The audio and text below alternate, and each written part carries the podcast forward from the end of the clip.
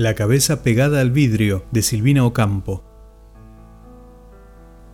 Desde hacía 15 años, Darjere tenía a su cargo una colonia de niños débiles que había sido fundada por una de sus abuelas. La casa estaba situada a la orilla del mar y ella, desde su juventud, había vivido en la parte lateral del asilo, en el último piso de la torre. En los primeros tiempos vivía en el primer piso, pero de noche, en los vidrios de la ventana, se le aparecía la cabeza de un hombre en llamas. Una cabeza espantosamente roja, pegada al vidrio como las pinturas de los vitró.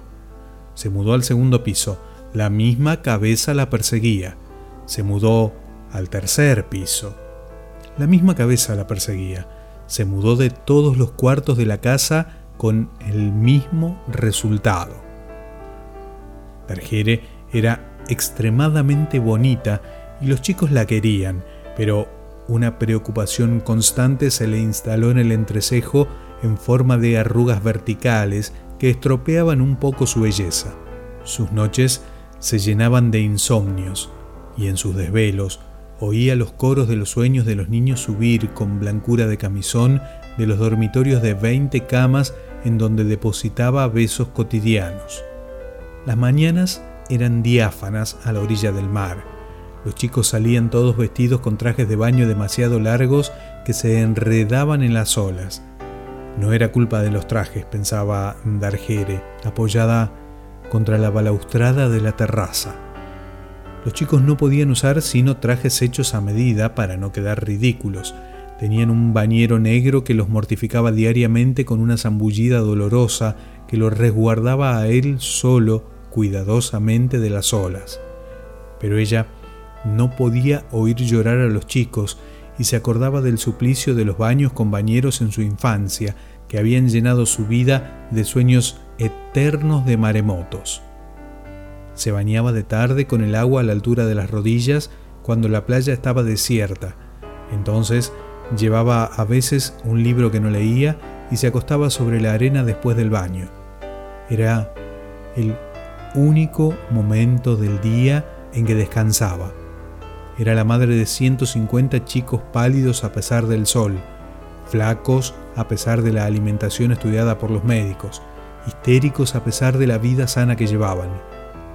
Bergere derramaba su prestigio de belleza sobre ellos. Su proximidad los serenaba un poco y los engordaba más que los alimentos estudiados por los mejores médicos. Pero la cabeza del hombre en llamas seguía de noche en la ventana hasta que llegó a ser una horrible cosa necesaria que se busca detrás de las cortinas. Una noche no durmió un solo minuto. La cabeza estaba ausente. La buscó detrás de las cortinas y la desveló esta vez la posibilidad de poder dormir tranquila. La cabeza parecía haberse perdido para siempre. A la mañana siguiente, en los dormitorios, una extraña exasperación retenía a los chicos al borde de las lágrimas. Llantos contenidos se amontonaban en las bocas. Bergere creyó ver un asilo de ancianos en traje de baño azul marino desfilando hacia la playa. Carolina, su preferida, la única que tenía un cuerpo capaz de rellenar el traje de baño, se escapó de entre sus brazos. La playa esa mañana se llenó de llantos oscuros y atorados dentro de las olas. Bergere Después de apoyar su melancolía sobre la balaustrada, que fue como una despedida a la belleza, subió corriendo hasta el espejo de su cuarto. La cabeza del hombre en llamas se le apareció del otro lado. Vista de tan cerca era una cabeza picada de viruela y tenía la misma emotividad de los flanes bien hechos. Largere atribuyó el arrebato de su cara a las quemaduras del sol que se derramaban en líquidos hirvientes sobre las pieles finas. Se puso compresas de óleo calcáreo, pero la imagen de la cabeza en llamas se había radicado en el espejo.